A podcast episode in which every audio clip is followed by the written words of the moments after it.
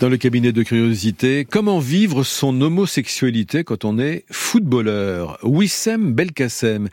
Il était promis à une belle carrière professionnelle, mais son homosexualité l'en a privé. Eh bien aujourd'hui, il témoigne de l'homophobie qui gangrène le football dans une série en quatre épisodes diffusée sur MyCanal. Cet ancien espoir du centre de formation de Toulouse raconte comment à l'époque il s'est senti obligé de surjouer l'hétérosexuel dragueur. Dans ma tête, dit-il, être un champion, c'était forcément donner l'image d'un hétéro un peu macho. L'homophobie à tous les étages dans le monde du football.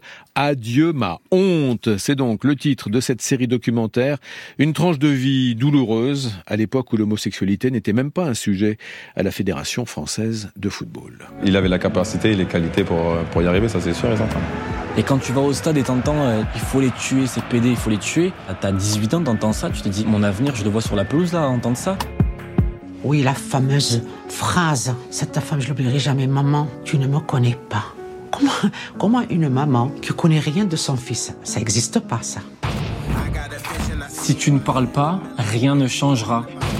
Moi, si je suis homo et si je suis bon au football, pourquoi est-ce que je pourrais pas être en Ligue 1 Adieu ma honte, série documentaire donc sur l'homophobie dans le monde du football. Cette série est en quatre épisodes diffusée sur MyCanal. Canal.